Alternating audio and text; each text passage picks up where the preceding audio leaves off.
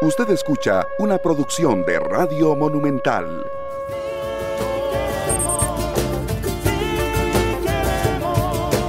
amigos, muy buenos días, muy buenos y soleados días. Ya hoy llegamos al día 16 de diciembre. Faltan 15 días para terminar el año. Tengo muchísimas inquietudes de ustedes sobre varios temas. Digo que nos encontramos en un tema del día de ayer que tiene que ver con las reformas al régimen de invalidez, vejez y muerte, que será uno de nuestros temas importantes del día de hoy. Siempre con el deseo de que, porque cada vez que digo, bueno, la cuestión puede ir mejorando, ustedes me escriben tantísima gente de tantas partes de este país a decirme, no, doña Amelia, está difícil, está difícil, está difícil, doña Amelia. Y sí, está difícil, yo sigo creyendo eso, aunque está mejorando en muchas partes. Todo esto es un organismo vivo prácticamente. Ahí iremos mejorando, ahí, iremos tratando de, de, sostenernos, ahí iremos con toda la actitud positiva que podamos todos de la mano. Y precisamente hoy, como siempre, que comparto con ustedes las efemérides, eh, trato de sacar alguna enseñanza de esto. Y usted dirá, ¿Con qué va a salir hoy? Bueno, salgo con lo siguiente.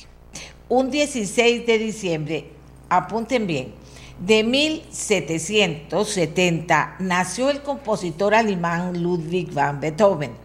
Fue también pianista, profesor de piano, director de orquesta. Históricamente es considerado el genio más destacado de la música clásica, aunque su legado abarca cronológicamente desde el clasicismo hasta los inicios del romanticismo. A los que les gusta la música clásica nos entienden muy bien. Pero ahora vamos a bajar un poquito. La última sinfonía de Beethoven, finalizada en 1824, tres años antes de su muerte, es la obra con más trascendencia de la historia y se ha convertido en un himno a la libertad de los pueblos. Y aquí me quiero detener hoy, ahora, pedirle a todos una experiencia, hagamos una experiencia a través de la tecnología, hagamos una experiencia, señores, porque resulta que es eh, eh, esta composición, la novena sinfonía, tiene una parte de ella que se llama el himno a la alegría o la oda a la alegría, que tiene una letra que fue de alguien antes de Beethoven, de Schiller. Y resulta que al final se unen estas dos cosas y aparece este himno maravilloso. Vean que les estoy hablando de 1770. Y conseguí una versión perfecta, perfecta, Miguelito, perfecta, de Miguel Ríos. Digo Miguel Bosé Aquí está el himno a la alegría. Concentrémonos, escuchémoslo. Yo voy a estar aquí en la pantalla con ustedes y ustedes allá en la casa. Concentrémonos y veamos y soñemos y pensemos cómo nos llama este himno a la alegría de Schiller y el gran, gran compositor que nació un día como hoy de 1770, Ludwig van Beethoven. Aquí vamos juntos, todos con nuestras mentes conectados en ese hermoso mensaje.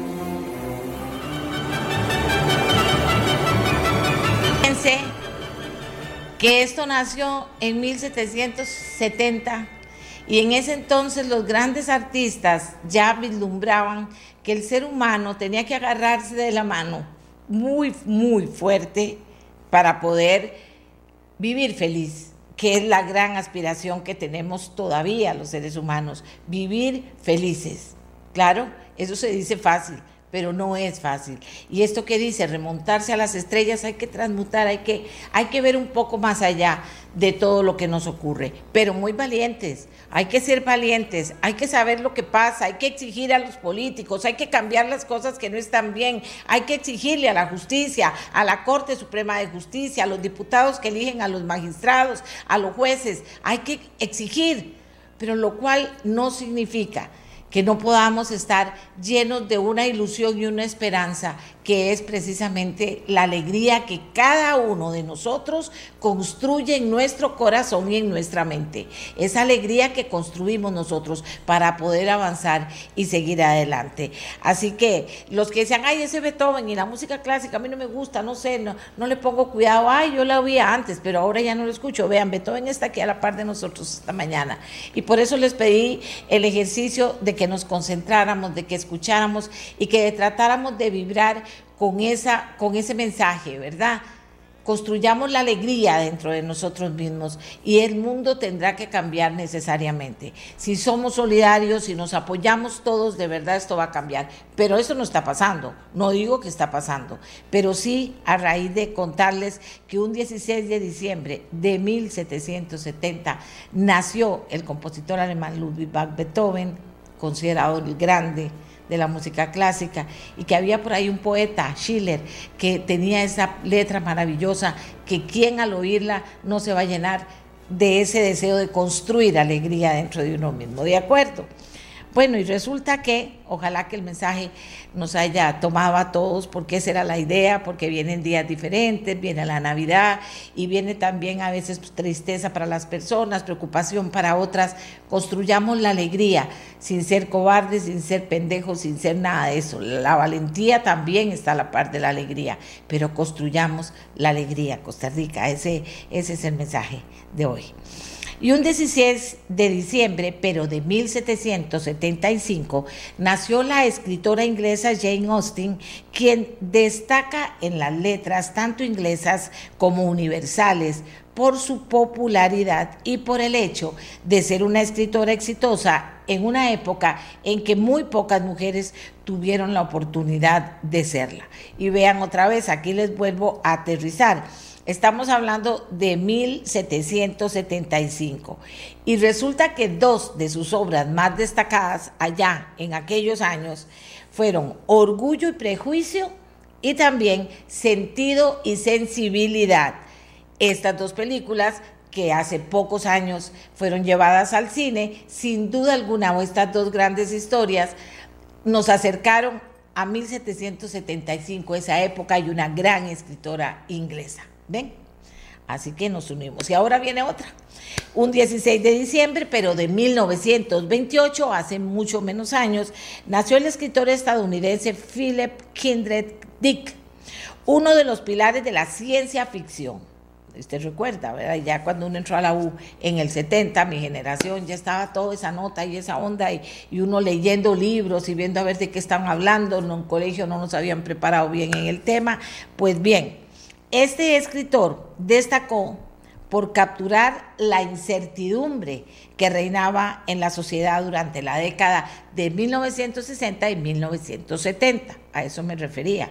Y uno leyendo libros y averiguando en ciencia ficción y cómo será el mundo del futuro. Jamás yo no me imagino un mundo así. Y, y mira, lo que nos pasó está peor de lo que nos contaban que iba a pasar. Bueno, así era el tema en los 60 y en los 70 y eh, sus historias, las sustancias químicas y los avances tecnológicos modifican al mundo en estas historias al punto de volverlo cada vez más extraño e incomprensible, como se los acabo de decir. Uno leía en el 70, imagínate, 17 añitos, uno leía y decía, ¿cómo el mundo va a ser así? ¿Cómo lo perciben él y otros autores que hubo?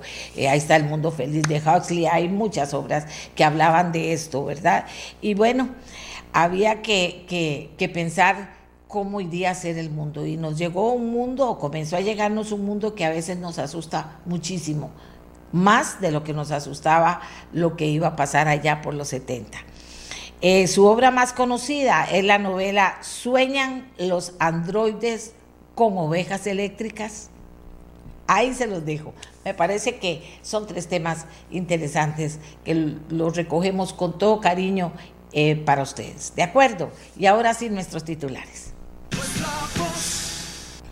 A partir del lunes 20 de diciembre, restricción vehicular va de 12 medianoche a 5 de la mañana. Se elimina esa restricción en la Navidad y en el Año Nuevo, lo cual significa que tenemos que ser muy prudentes esas dos madrugadas.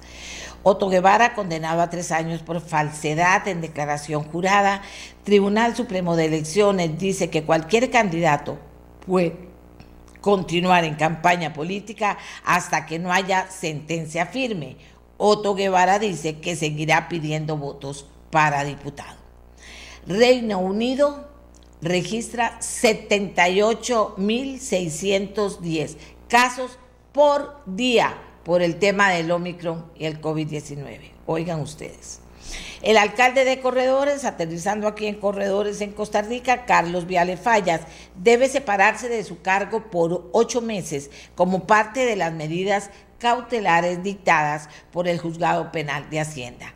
Viales es investigador, es investigado, perdón, que me ponen ahí, bueno, es investigado por la construcción del puente de un camino privado que conecta con la finca de un supuesto líder narco detenido en abril anterior. Ese es el antecedente.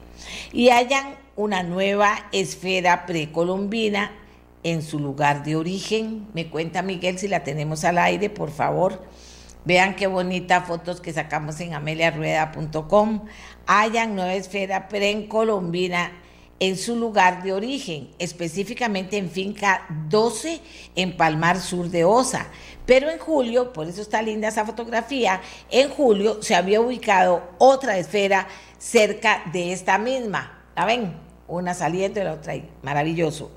Vean todo lo que todavía nos falta por conocer de quiénes somos, de dónde venimos, qué está pasando o qué pasó en ese mundo que nos vio crecer y poblar la tierra. ¿De acuerdo?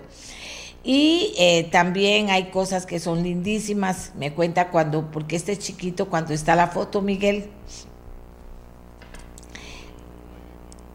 Costa Rica es el primer exportador de mariposas. Estas mariposas, cuando son oruguitas, abren sus alas en Dubái, en Europa, en Estados Unidos. Desde aquí, de Costa Rica. Hay gente linda, muy linda, que se ha dedicado a ello y que fíjense que ahora llegan todos los... Ahí está. Y resulta que eh, eh, ellas se van de aquí antes de tener sus alitas, antes de salir maravillosas, y salen y abren sus alitas en Dubái, allá tan lejos, en Europa y en Estados Unidos. Si hay algo bello y maravilloso, son, es conocer todo lo que significa una mariposa y también que viven tan poco tiempo. Pero ahí les dejo esta, esta noticia, porque es una noticia. Eh, no que Costa Rica, no que Costa, que Costa Rica se le haya dado tanto énfasis a la cría de estas mariposas, sino que a la exportación y se ha convertido en el primero en el mundo. Oh, Costa Rica, tan linda que es. Lástima, lástima que todos no lo entendamos y hagamos lo posible por, por fortalecer las cosas lindas y maravillosas que tenemos y vencer y cambiar todos esos defectos que traemos de tantos años atrás y que nos están golpeando. Plantean espera de ocho años para que alcaldes, intendentes y regidores, esto es en la Asamblea Legislativa, que están por votar un proyecto, plantean una que se esperen ocho años los alcaldes, intendentes y regidores para volver a aspirar a cargos municipales. Esto se incluye en un proyecto de ley que busca limitar su reelección indefinida. Quiera y Dios nos oiga, y aún a mí, para, para mí es demasiado, es demasiado, es demasiado, porque, no sé, se ha debilitado mucho esa figura. Hay que retomarla y hay que ver cómo fortalecemos también a un pueblo inteligente que a la hora de llegar a elegir sus alcaldes, pues exija mucho más de lo que ha exigido hasta ahora, me parece a mí. Y nadie que se quede toda la vida ahí para siempre, jamás, amén, jamás.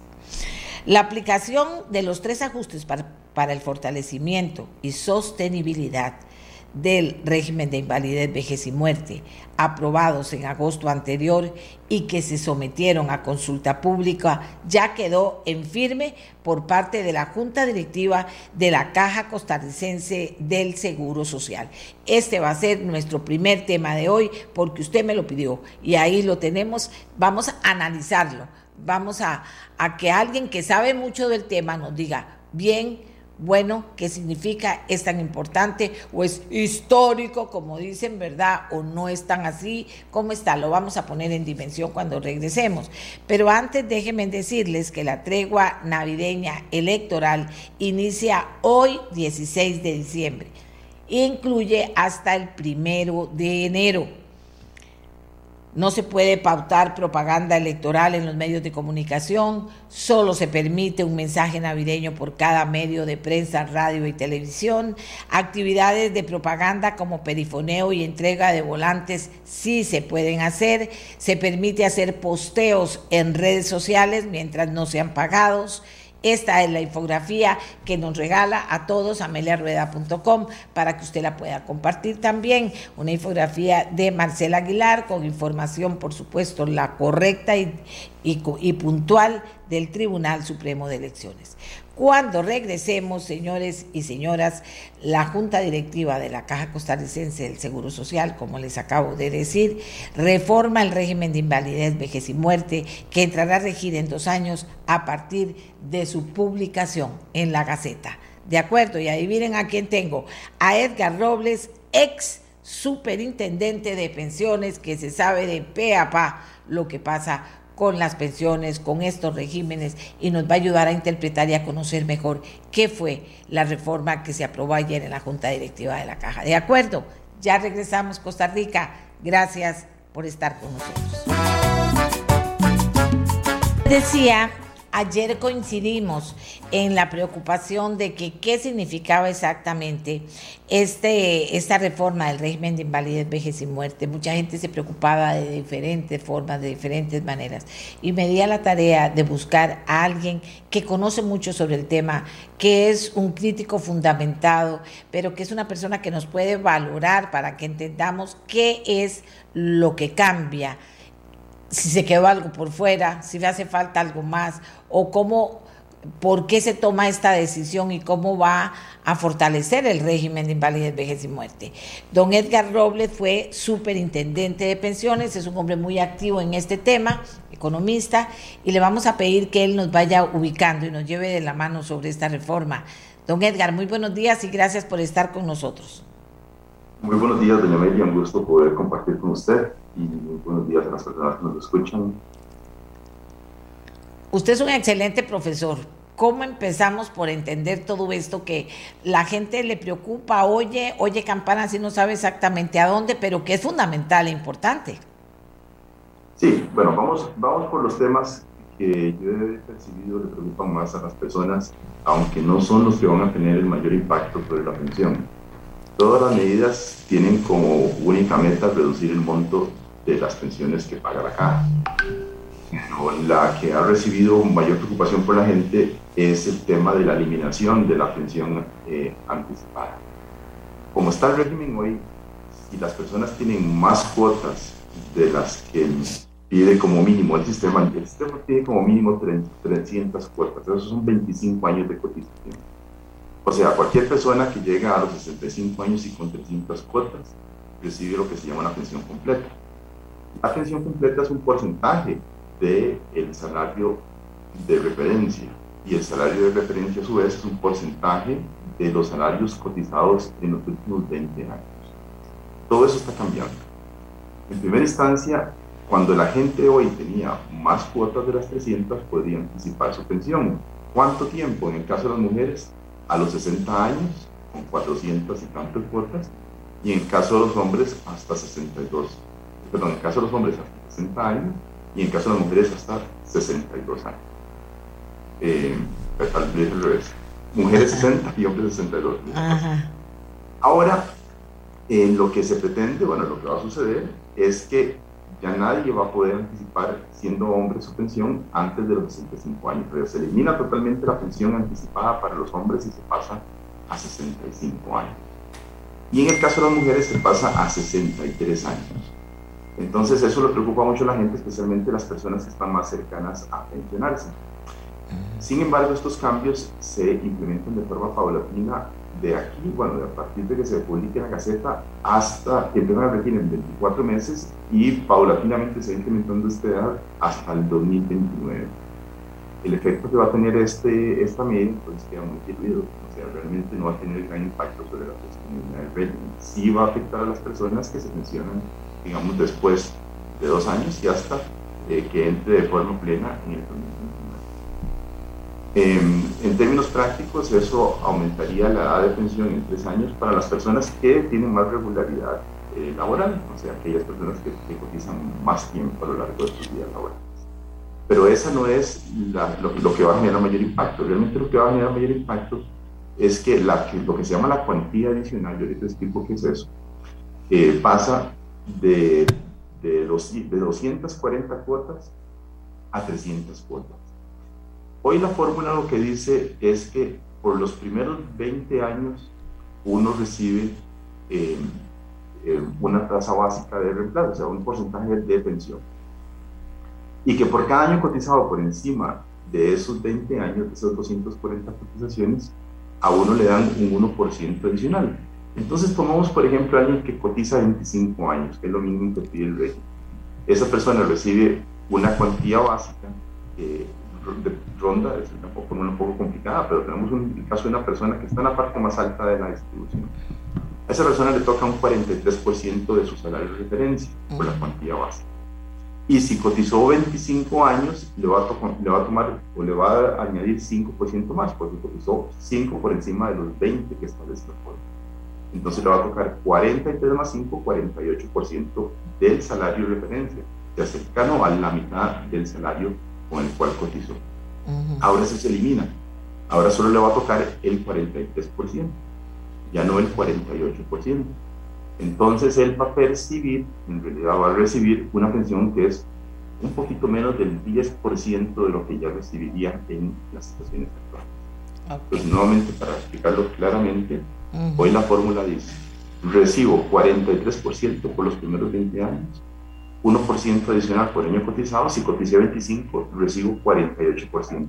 Ese 5% adicional se elimina empieza a contar después de los 25 años. Entonces solamente las personas que cotizan eh, muchos años van a tener una suma adicional sobre lo que sería la cuantía básica. Ese es el segundo cambio que es el más relevante en cuanto a la disminución del monto de la pensión, porque eso reduce la pensión para estas personas en un 10%. Y hay una tercera, un tercer cambio que también tiene su efecto, y es que el salario por medio de referencia, ese 48%, que ahora sería 43 para esta persona, se va a calcular con base en los 25 años y no, y no, con base en los 20 años. Esto en promedio, eso depende de persona a persona, pero en promedio representa como un 3% menos de pensión. En resumidas cuentas, cuando entren a regir todos estos cambios, la persona va a recibir en promedio un 13% menos de pensión y tres años después de lo que hubiera recibido si anticipara esa, esa pensión. Em, o sea, el castigo fuerte, sea, el, cambio que se está dando en el sistema de pensiones sí es un cambio importante en relación a la disminución del monto de pensiones. Em, y los cambios empiezan a regir a partir de dos años y quedan plenamente incorporados dentro de la fórmula de aquí hasta el año 2029 vamos a ver, esto que, para mucha gente ya está asustada, ¿verdad? Pero resulta que así está, está en firme, se hizo la consulta pública, tienen dos años de estarse discutiendo. ¿Qué es lo que se va a arreglar? ¿Qué es lo que se pretende arreglar? ¿Se logra arreglar? ¿Cómo funciona eso? Porque también mucha gente está hablando con preocupación de que, que, hay que revisar a la caja costarricense como un todo y cada una de las decisiones que está tomando. Pero antes de eso valoremos entonces, una vez que se hace eso, ¿qué significa para fortalecer el régimen? ¿Queda pendiente un fortalecimiento más efectivo? ¿Es realmente tan histórico como han señalado que es? ¿Cómo analizarlo? ¿Cómo verlo? Ah, bueno, aquí yo tengo sentimientos encontrados porque ciertamente es un ajuste fuerte, eh, pero por otro lado, en realidad no le agrega, no, no le agrega gran sostenibilidad al régimen. O sea, eh, la caja dice ahora que esto viene hasta 2050, esas cifras no, no dan, o sea, hace unos años decían que el régimen iba a alcanzar hasta el 2045, después hubo, un estudio externo que decía que dependiendo de las situaciones del mercado y esto fue antes del COVID, el régimen flaqueaba hacia finales de la presente década. Em, hay eh, actuarios externos muy reconocidos que dicen que aún con estos cambios el régimen se agota en la presente década. Entonces a mí me parece, siendo conservador, que si antes las cifras no eran ciertas, ahora tampoco lo son. Y entonces eh, sí le agrega un poco de espacio al régimen. Las reformas quedaron tan diluidas que realmente no creo que tengan gran impacto en la sostenibilidad. Definitivamente, y en esto coincidiría la caja, creo yo, esta no es la solución que requiere el régimen.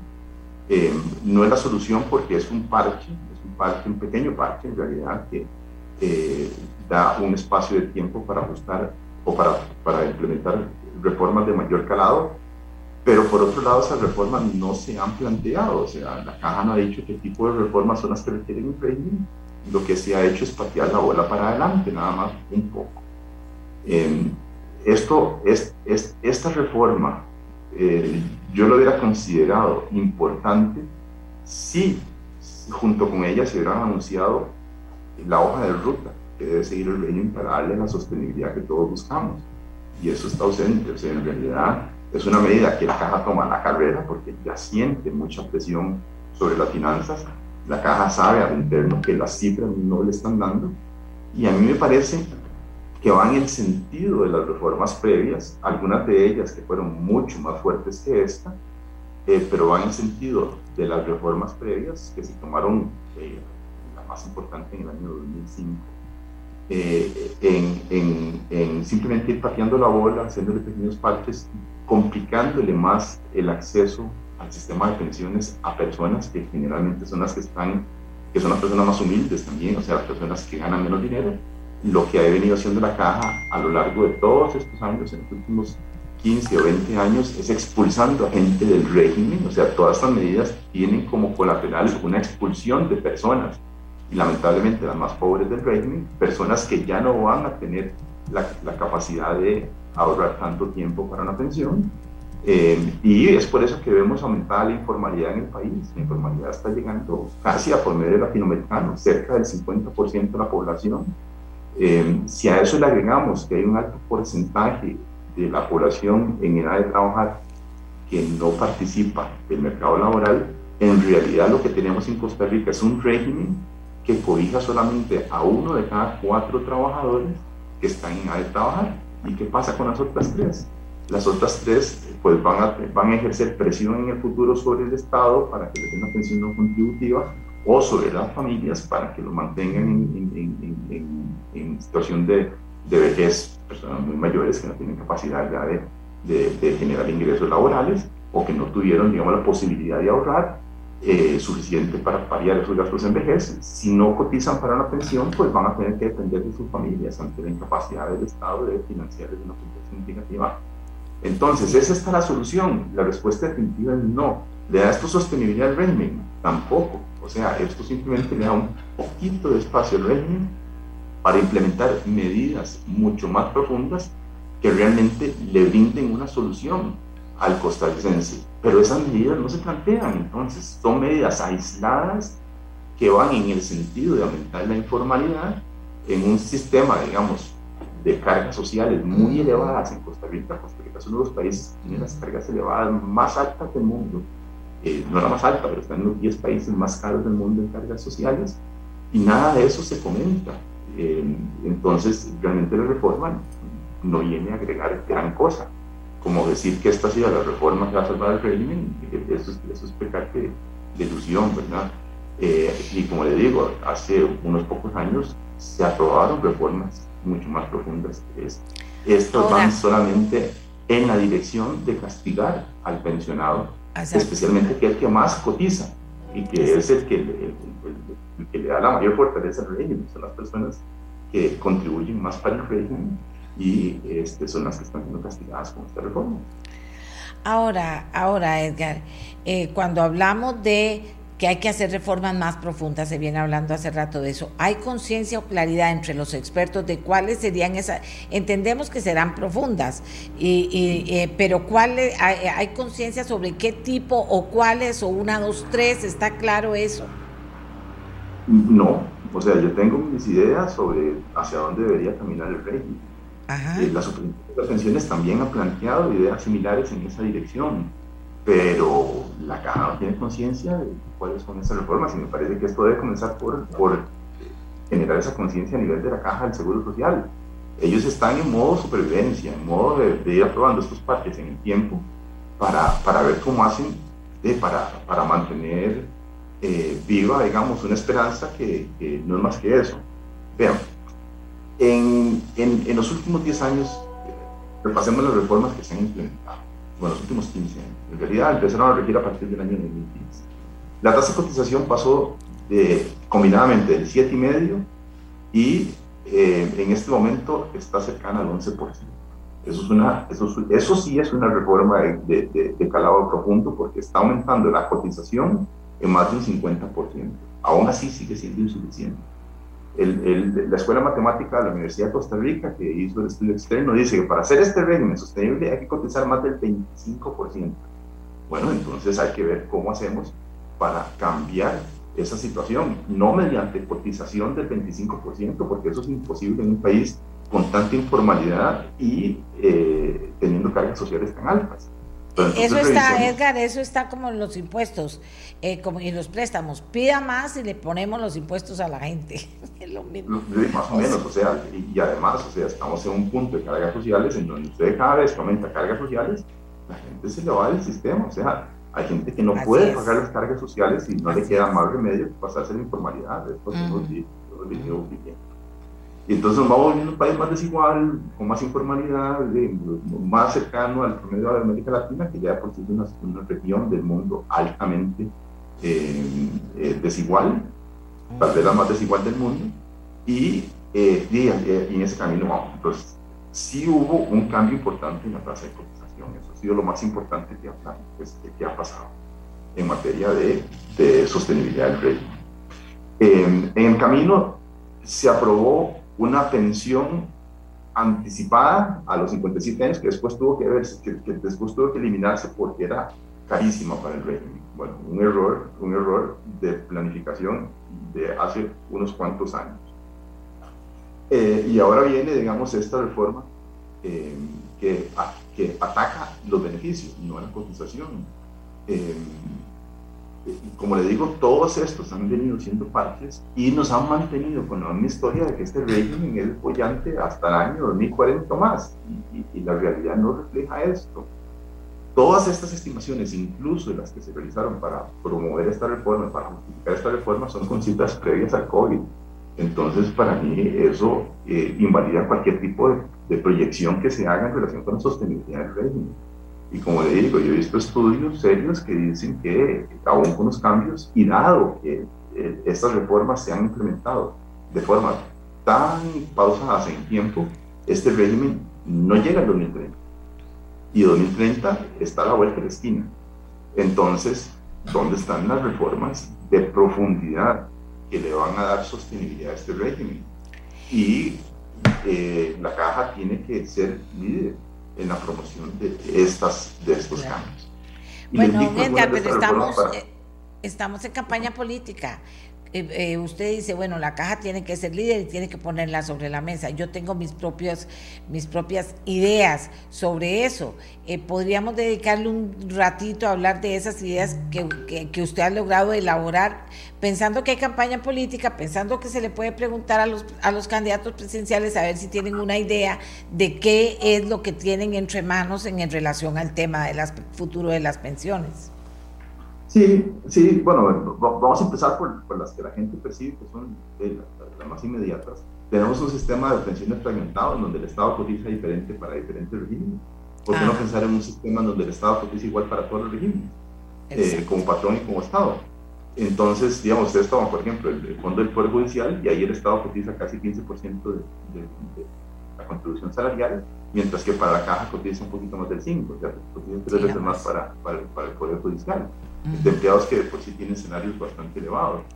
Eh, si queremos hacer política social, deberíamos pensar en unificar la cotización del Estado en todos los regímenes. Si hay, si, hay instituciones públicas o, grupos de empleados públicos que, tienen, que, quieren tener mayores pensiones, esa mayor pensión debería basarse en la contribución del trabajador y no del Estado, porque el Estado es uno igual para todos. Em, entonces, por ahí podríamos comenzar. Pero también podríamos pensar en, eh, y esto es una idea fabulosa, eh, en tener una pensión única universal para todos los trabajadores, independientemente de si cotizaron o no, y que entonces la caja sea un complemento a esa pensión universal para eliminar ese subsidio que la caja da a los, a los que logran pensionarse. Y en esto hay que ser claro, la el sistema de caja de seguro social es insostenible porque la fórmula sobre la cual se basan los beneficios paga aproximadamente dos veces más de lo que la gente realmente cotizó.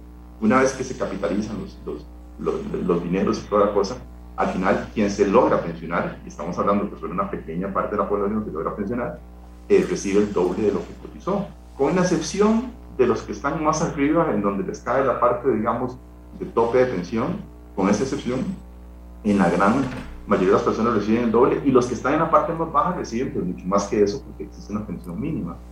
Bueno, entonces si pasamos esa parte solidaria del régimen a presupuesto general, ya la cotización no tiene que ser tan elevada y se rompe ese subsidio eh, que es lo que hace que el sistema, el sistema eh, esté en problemas por siempre. Eh, eso de crear una pensión única universal eliminaría la pobreza en vejez en Costa Rica, que tiene cifras alarmantes. O sea, la población mayor de 65 años es la más pobre del país. En Así es. Eh, y muy pocos países tienen esas circunstancias. Entonces, hagamos esa pensión única universal para eliminar la pobreza y que la caja sea un, una añadidura que se le da a las personas que están activas en el mercado laboral y que son formales si reducimos un poco las cargas sociales, nuevamente financiamos las instituciones que hoy recaen sobre el financiamiento sobre las planillas, pues hacemos que el sistema sea mucho más barato para darle acceso a más cantidad de personas, lo cual a su vez mejora también las finanzas del régimen y lo hace más sostenible en el tiempo. Entonces, sí hay formas de hacer esto bien y, y de hacer que el sistema sea sostenible sin que ahorquen a las personas, porque y usted le, le, vaya diciendo a las personas que le vaya quitando la pensión poquito a poco, le va aumentando la cotización, es como ir matando al paciente a distintos, ¿verdad? Y lo, lo, tienen en un estado de estrés continuo, en donde a mí sí me acercan personas, por ejemplo, charlas que doy y me dicen, pensionados, me dicen, ¿esto cómo me va a afectar? O sea, imagine usted la, la, inseguridad que puede sentir una persona pensionada de, de, pensar que le van a tocar sus beneficios y de eso, de, de eso depende su estabilidad de, eh, económica y emocional. Entonces, eh, de eso, eso es lo acabamos. Aquí el, el, adulto mayor pensionado vive en un estrés permanente que en cualquier momento le van a quitar la pensión. Y eso no Ay, sí. Sí, pecado.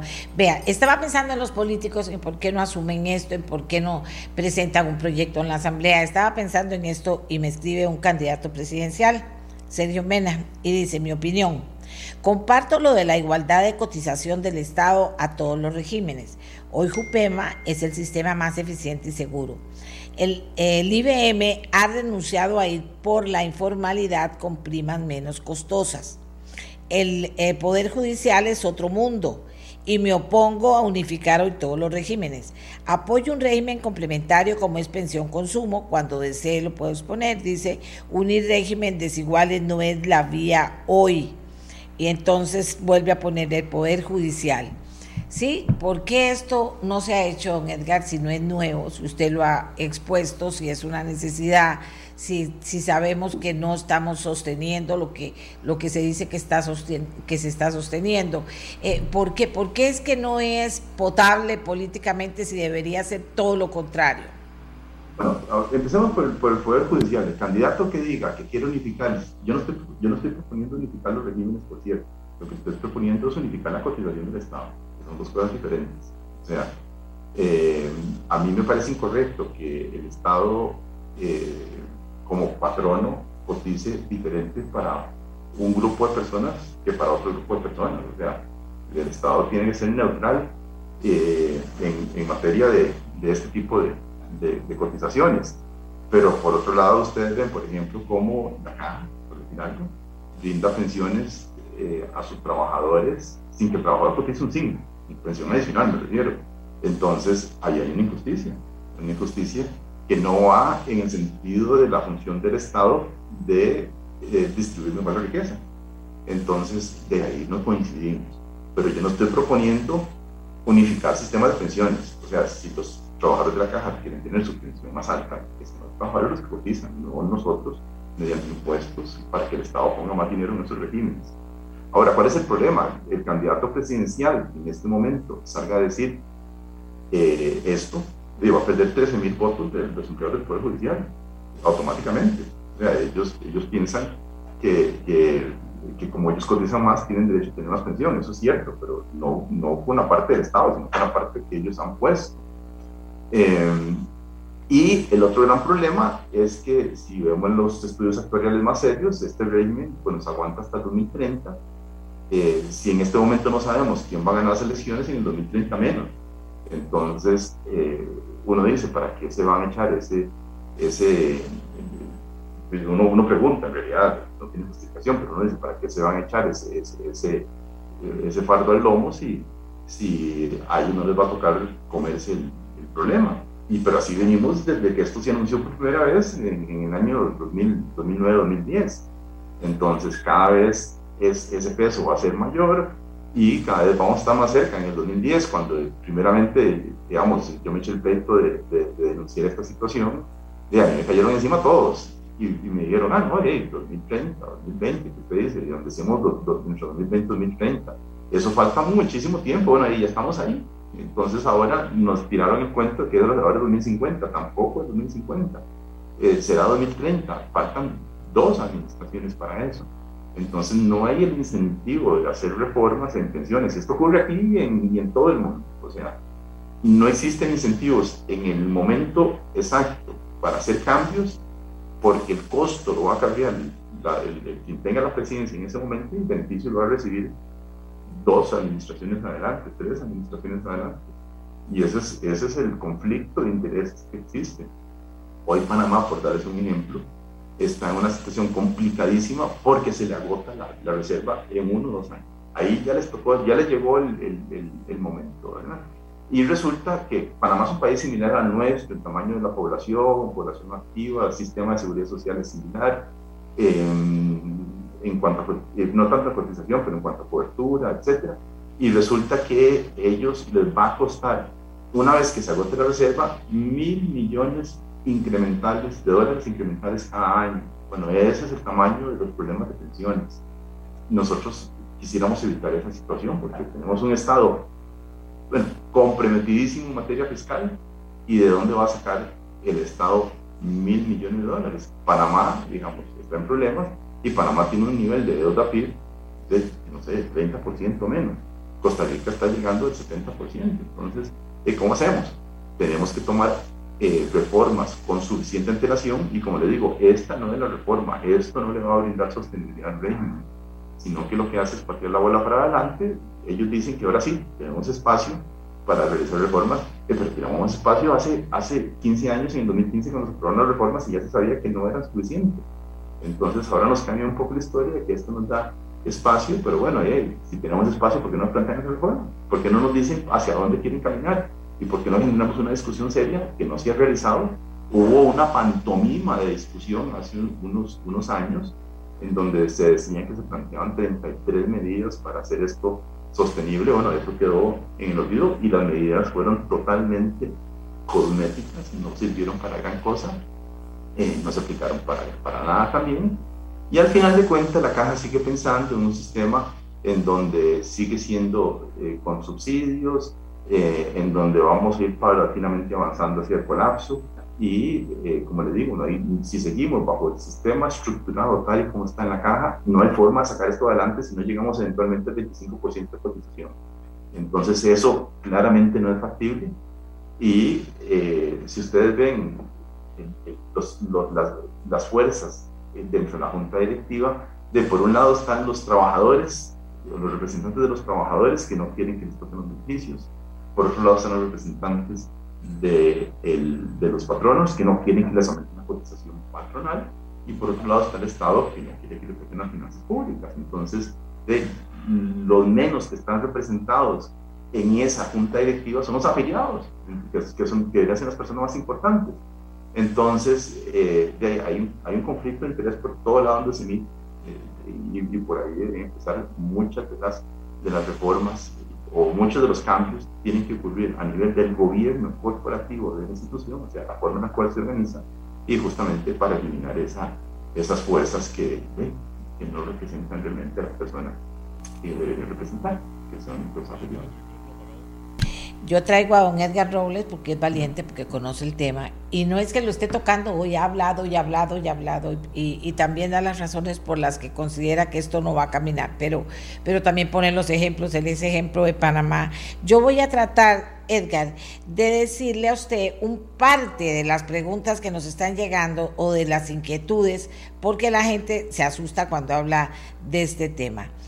Eh, vamos a ver. Vamos a ver por aquí, dice Amelia, que el Estado aporte más para un trabajador que para otros es constitucional, partiendo del, se las voy a leer todas y usted después elige las respuestas. Dice, partiendo del principio de igualdad, dice eh, aquí también, una consulta que tengo, dice, eh, aquí pone su nombre, ta, ta, ta, ta, ta, ta, ta. Dice, en este momento tengo 500 cuotas y 56 años, lo cual con la nueva ley de los 65 llegaré aproximadamente a las 600 cuotas y laborar 50 años para beneficios. cuando me pensione, dice, lograré, esos son los problemas. No, no la leo antes y después no entiendo. ¿Qué beneficios mm. obtendré cuando me pensione por la cantidad de cuotas? Dice este señor. Esta ley ya pasó o está en proceso, ¿no? Ya esta es una reforma, pero don Edgar nos confirma. Lo que permitiría, dice, el sistema de salud y pensiones debe reformarse ya y pasar por un régimen de contribución forzosa tripartita obligatoria, dice esta persona. Un sistema mixto por impuestos y tradicional tripartito. La cobertura de asegurados y pensionados por el Estado y el Estado no contribuye o contribuye poco Dice, esto permitirá bajar la cotización patronal y laboral, mejorando liquidez, aumentando producción y empleo. Sigo. ¿Y cuándo el Estado tiene que devolverle a la caja las inversiones que ha hecho? Bueno, voy por este lado, pero tengo más, entonces déjeme pasarme aquí al, al otro lado. Vamos a ver. cualquier cantidad. A ver, vamos primero con estas. ¿Qué es constitucional?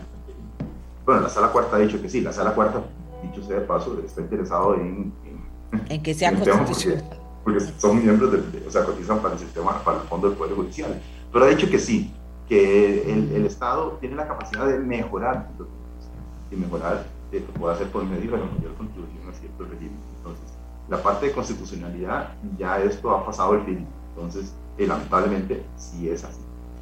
Eh, la, mis muchas preguntas y Sí. Pero bueno, eh, eh, que si, que si, el, que si debemos pasar, un, bueno, hay una pregunta que me la dicen entre líneas, pero que, que no es, que, sí se oye mucho en, en, comentarios, y es que ¿por qué no pasamos un sistema capitalista individual? Eso no es factible, e, eso no es viable, no, no, no, no merece ni siquiera plantearse una discusión ideológica alrededor de este tema, porque la caja, el sistema del IBM, tiene un déficit actual que es 300% del PIB.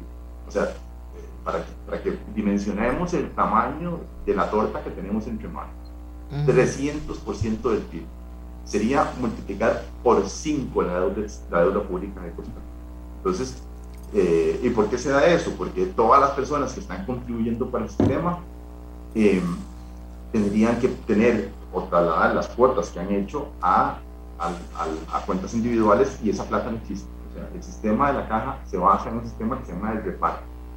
Reparto significa que las cotizaciones que yo tomo las uso para pagar pensiones que ya han sido otorgadas. No hay dinero acumulado para pagar las pensiones otorgadas. La caja lo que tiene acumulado en reserva alcanza para pagar solamente dos años de pensiones. Entonces depende de las cotizaciones para poder pagar esas pensiones. Entonces cuentas individuales es totalmente infactible en Costa Rica.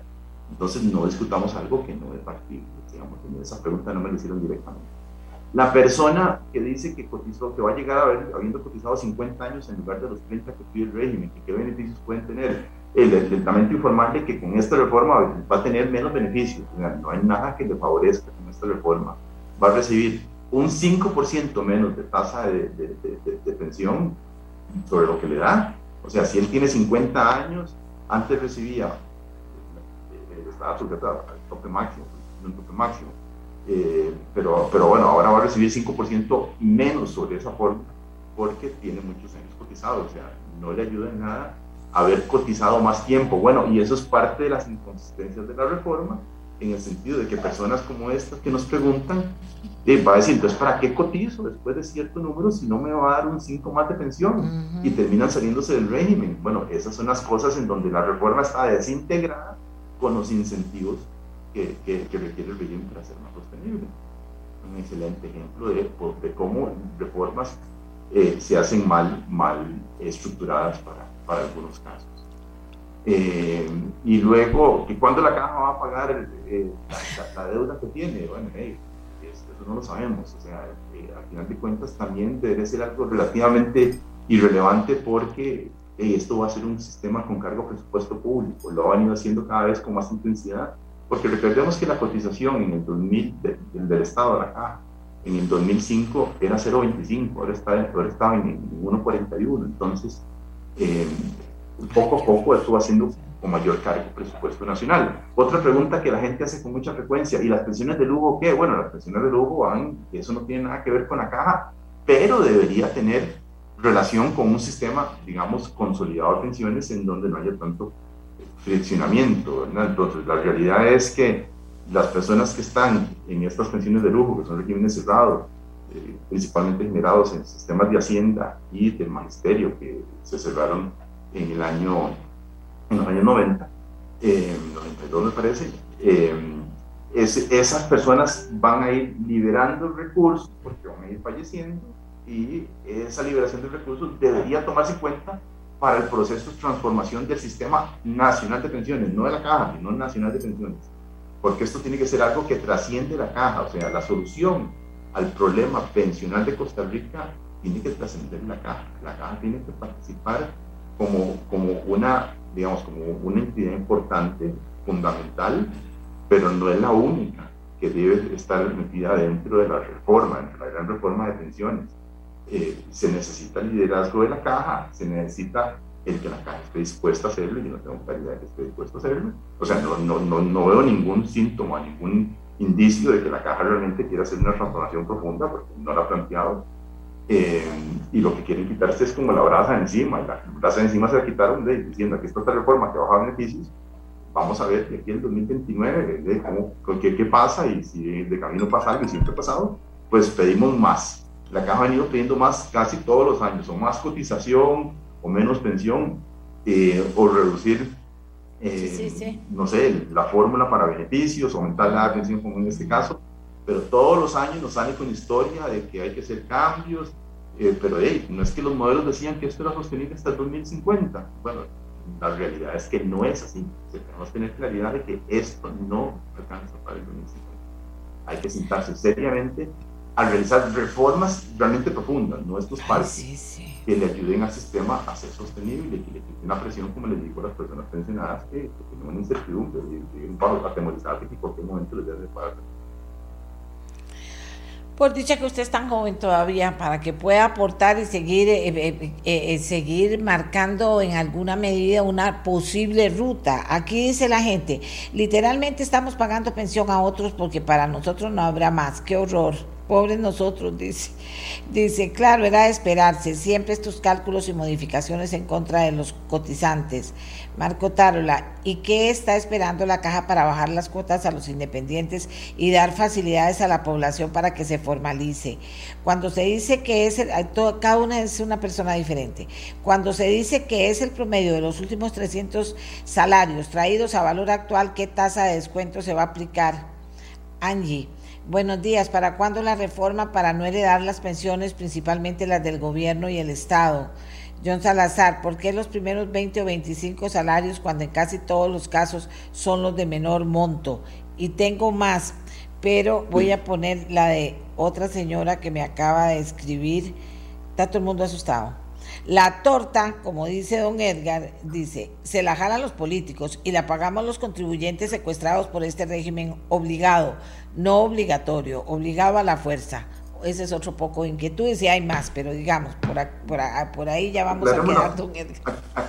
perdón, aclaremos la fórmula que es importante. Eh, la fórmula realmente no se, no se trae, eh, o sea, no se descuentan los, los, salarios, realmente se traen a valor presente. O sea, los salarios que yo gané hace 20 años los traigo al valor actual utilizando la tasa de inflación. Entonces es así como opera. Eh, se toma la tasa de inflación, digamos, si yo ganaba, no sé, 100 mil colones hace 20 años, eso hoy serán 300 mil colones. Entonces trae al valor actual usando la tasa de inflación. Eh, y se, se, usan, hoy se usan los últimos, hoy se usan los últimos 20 años. O sea, no los primeros, sino los últimos 20 años. La fórmula cambia y ahora se van a tomar los mejores 25 años. Pero la historia laboral lo que muestra es que eh, los, los últimos son los más altos generalmente. O sea, la gente hace 25 años tenía salarios muy bajos y hace 20 años tenía también salarios un poco, digamos, un poco bajos, pero no tanto como hace 25 años. Entonces, en pensiones realmente la técnica lo que dice es que se deberían tomar todos los salarios cotizados, no 20 o 25 años ni los mejores, sino todos. Eh, la, caja ha venido paulatinamente cambiando eso. Recuerden que en el 2005, antes del 2005, se tomaban los últimos cinco años. Eh, eh, luego, luego pasaron a 20 años y ahora se está pasando a 25 años. Entonces, poco a poco va caminando la caja, haciendo un empoderamiento de la pensión mediante esta fórmula, pero nuevamente sin garantizar la sostenibilidad del régimen porque no le han entrado al problema de fondo, que es de mucho de lo que la gente menciona, cómo hacer para que las pensiones tengan una fórmula asegurada. La gente que está cotizando hoy y que no se pensiona en los próximos nueve años, no tiene seguridad de cuánto va a ser su pensión eh, o la fórmula de cálculo, porque esto cambia en el tiempo. Y alguien nos dice, esta ley ya pasó, es que eso es parte del problema, esto no se cambia por ley, esto lo toma un grupo de nueve personas que están sentadas en la junta directiva de la caja y lo toman por acuerdo en una tarde. Entonces no requiere ir al Parlamento. Eh, y ahí, hay un problema entonces también en la forma en la cual se adoptan estas decisiones. Por eso les decía el tema del gobierno corporativo, hay que, hay que ver cómo hacemos para mejorar eh, eh, ese proceso de toma de decisiones y responsabilidad. Don Edgar, como le digo, yo sé que usted tiene mucho trabajo y yo tengo muchas preguntas, pero lo importante, cerremos, cerremos el tema, porque ese es otro de esos grandes temas que tiene Costa Rica y yo quiero que usted me cierre lo que hemos hablado, que, que, sabemos, que aportamos, que, que decimos algo muy grave y que cada vez se acorta más el número de años, pero que al final esto no se mueve, o sea, esto no se va a mover, nos vamos a quedar sin pensiones, ¿de qué dependería que hubiera un movimiento importante? O sea, para, para que, porque los muchachos ahora dicen, no, no, no, no, no me pongan la caja, no ve que yo mejor busco un seguro de una pensión por afuera, o sea, ya los muchachos lo están diciendo porque seguro se están dando cuenta que como está la cosa no llega, digo yo. Sí, aparte de que el sistema laboral está cambiando y cada vez más, menos presencial, cada vez más en línea, cada vez menos, eh, horas escritorio como antes, digámoslo así, o, horas físicas, sino que horarios alternos, todo esto va cambiando, la caja le va a ser cada vez más difícil identificar las personas que cotizan de las que no cotizan, eh, y entonces claramente los muchachos son los que tienen menos incentivos para cotizar y eso acelera los cambios. Nuevamente, eh, o los desequilibrios. Nuevamente, la informalidad. La informalidad está siendo más grave para la caja que el mismo envejecimiento, porque la informalidad va a un proceso mucho más acelerado. Eso quiere decir que los estudios actuariales que hace la caja, que de hecho asumen que ellos bajan pensiones, que ellos aumentan cotizaciones y no pasa nada con la población que cotiza, ellos siguen asumiendo que la población que cotiza sigue, sigue creciendo, y eso no es cierto en la realidad. La gente se pasa, eh, se, se va del régimen, deja de cotizar y esa informalidad es una de las razones por las cuales esos estudios que hace la caja eh, no, son, no, son, no están produciendo cifras, cifras verídicas, eh, entre otras razones. Pero ese es uno de, los principales problemas que tiene el régimen. Entonces, una persona comentaba eh, ahorita que, que, que, está haciendo la caja para favorecer la informalidad y bajar costos sociales. Y la respuesta es nada. O sea, eso ni siquiera se planteó como le digo, yo hubiera estado de acuerdo en esta reforma si a la par hubiera visto un menú de opciones a discutir para hacer el régimen sostenible. Eso no existe. Entonces, es como, como cuando, cuando a alguien le, aumentan la renta al doble y, le dicen que, que, no va a tener mejoras en la casa que Argentina. Entonces, ¿en qué quedamos? Eh, en una peor situación. Y, ese, y, y es ahí donde nos están conduciendo. Poco a poco nos van llevando a un sistema en donde las pensiones que se pagan van a ser menores, la cotización va a ser mayor y eh, la exclusión al sistema social va a ser pues cada vez más alto. Como le digo, esto yo lo he visto en, en muchos países, en otras partes del mundo, en donde las reformas caminan en este sentido y el resultado es que queda como un embudo inverso, en donde los ricos son los que permanecen en el sistema y los más pobres tienen que buscar cómo financiar sus gastos en vejez. Y entonces el mismo sistema de pensiones se convierte en un elemento que redistribuye en contra, o sea, eh, saca plata del Estado mediante la contribución del Estado para, y más adelante, lo que el Estado va a tener que poner para pagar pensiones, eh, en contra de la gente que no, que no recibe pensión, generalmente la más pobre. Ese es el problema del sistema de pensiones. Em, ahora, em, ¿por, por, qué, ¿por, qué, no plantear los cambios que, que se requieren eh, para hacer esto sostenible? A mí me parece que no hay claridad en este momento a nivel de O sea, no quieren echar ese tema. No han querido por años. Sí, sí, sí. Una última cosita. Eh, hay gente preocupada que dice, ay, pero no vas a tener plata para pensión. O sea, la casa se le va a acabar la plata. Pensemos en qué sucede cuando eso, cuando eso ocurra. O sea, qué va a suceder cuando finalmente la, reserva se agote. La reserva se ha venido agotando poco a poco. O sea, el valor monetario crece, pero dado que la cantidad de pensionados son cada vez más, lo que va quedando para cada pensionado es cada vez menos y menos y menos. Entonces, eh, la, la fuerza de la reserva en relación con los pensionados ha ido decreciendo rápidamente. ¿Qué pasa cuando finalmente llegan de plata? Porque eso va a suceder en una década. Eh, esto pasa a ser un sistema con cargo presupuesto público, o sea, el Estado va a tener que poner el dinero que hace falta para pagar pensiones, o sea, las pensiones se van a seguir pagando. Pero ahí, entonces el Estado va a ver con preocupación que el dinero no le alcanza para todo y entonces le va a poner restricciones a las pensiones, como lo ha hecho con los regímenes del magisterio o de Hacienda, que le llamamos de lujo, eh, eh, va a ser lo mismo con lo de la caja en el futuro. Entonces, ahí sí, a los pensionados van a tratar de ponerles impuestos, le van a tratar de cobrar el seguro de salud, porque ya lo planteó la caja, la caja ha dicho, ¿por qué no le cobramos el seguro de salud a los pensionados? Eso, en otras palabras, significa bajar las pensiones en 5%. Bueno, y todas esas ideas, ¿verdad? Fáciles se les va a ir ocurriendo conforme el sistema vaya entrando en mayores y mayores problemas. Ya tan pronto, tan pronto como en 10 años. Y entonces ahí sí va a haber preocupación entre las personas pensionadas porque sí va a haber disminución en el monto que reciben mediante impuestos o mediante contribuciones, digamos, especiales. Lo mismo que el Estado ha hecho con, con las pensiones que hoy ya están cerradas, como el Estado tiene que pagarlas, lo mismo va a suceder en el futuro con la caja cuando el Estado tenga que pagarlas. Y entonces la política de pensiones pasa de ser política social a ser política fiscal. Y ahí es donde entramos en problemas como, como país. Y cierro con lo que dice doña Laura. Lo que deberíamos hacer es eliminar Ah, porque, bueno, dijo delante, dice, ni una sola medida, como dice don, don Edgar, para entrarle al despilfarro de recursos públicos de la caja para mejorar un poco su funcionamiento. Por ejemplo, la pensión que le regalamos a los empleados de la caja no la tocan. Lo que está haciendo es obligándonos a pagar más para recibir menos. Yo no entiendo por qué no exigimos la reforma de ese, eh, eh, de ese sistema. Lo que deberíamos hacer es eliminar la potestad de que nueve señores que nadie eligió y que no están capacitados, nos suban impuestos y nos afecten nuestras pensiones sin ningún contrapeso. No, si la gente entiende, don Edgar, el tema es que se está acabando el tiempo y hay que comenzar a caminar con, con pasos ya seguros y con una idea clara. Viera cuánto le agradezco todo el tiempo que nos dedicó porque hemos aprendido los que quieran aprender, porque tarde que temprano se van a tener todos que enfrentar este tema. Gracias, don Edgar. Muchísimas gracias a usted por la oportunidad. No, no, muchas gracias. Ve, esto es conocer. Don Edgar es un hombre muy serio, un profesional seriosísimo y, y, además comprometido y además lo estudia y lo dice. Señores, si ustedes no piensan en la pensión de cada uno de ustedes, los que están cotizando, porque hasta la gente que no cotiza le dice uno, pero cotice para que le toque algo de pensión, cotice.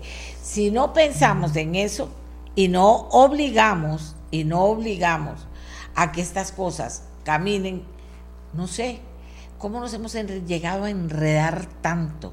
Porque no es cierto que prive lo técnico, priva lo político o politiquero y eso es espantoso.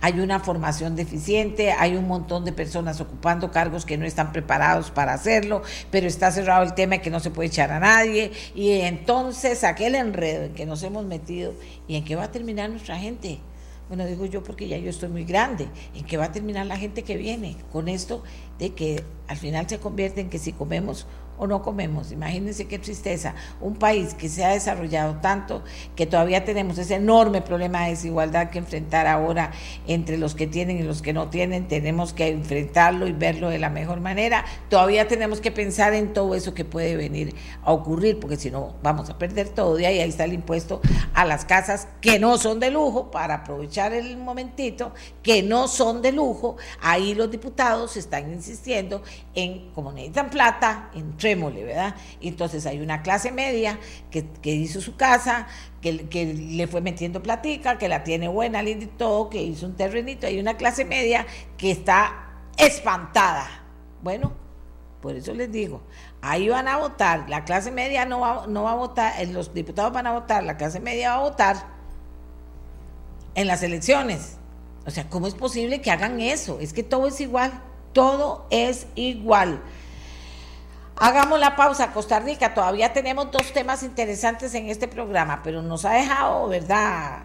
Nos ha dejado preocupados el tema. Algunos, otros dijeron, ay, no, no, no, no, no, no, no, si ya viene Navidad y los toros y el partido y, y todo, todo, todo, no paz. Yo quiero que haya paz estos días. Yo también. y quiero disfrutarlos pero por favor no dejemos de lado guardados cosas que están pasando y goles que están ahí listos a meternos a todos los costarricenses, a todos no, a unos más que otros. Hagamos la pausa y ya regresamos. Tengo buenas noticias que darles. Atención, atención, atención. Tengo muy buenas noticias que darles. Ya se las damos, no se mueva, esté atento y atenta porque vale la pena. Ya volvemos. Podemos hacer que el cielo se mueva que el cielo se mueva. Imagínense lo que dice eso. Podemos hacer que el cielo se mueva. Nosotros unidos, claros, con un camino en el que los pequeños intereses no sean los que priven, sino el interés universal. Les decía que tengo una muy buena noticia. Atención, atención, que hay que celebrar porque es realmente increíble. Oiga, nuestras siete radios en FM Estoy hablando de las siete radios que integran Central de Radios. Que nuestras siete radios en FM estemos o hayamos alcanzado casi el 70 el 70% de la audiencia de radio en todo el país. Estos son datos, esto es una verdad, esto es una gran noticia y esto nos llena de alegría. Así es, de alegría. Caramba, si cuesta. Y venimos de pandemia, claro que cuesta, pero se reúnen un montón de cosas buenas y al final tenemos casi el 70% de la audiencia de radio. Por medio del presente documento que vamos a enseñar a ustedes, hacemos constar que de las personas que escucharon radio en los últimos 30 días, que fueron un total de 1.830.000, tanto online como offline, el 66.7% escuchó al menos una de las emisoras de, CDR. Ese 66.7% equivale a que 1.220.000 personas escucharon al menos una de las siete emisoras del grupo.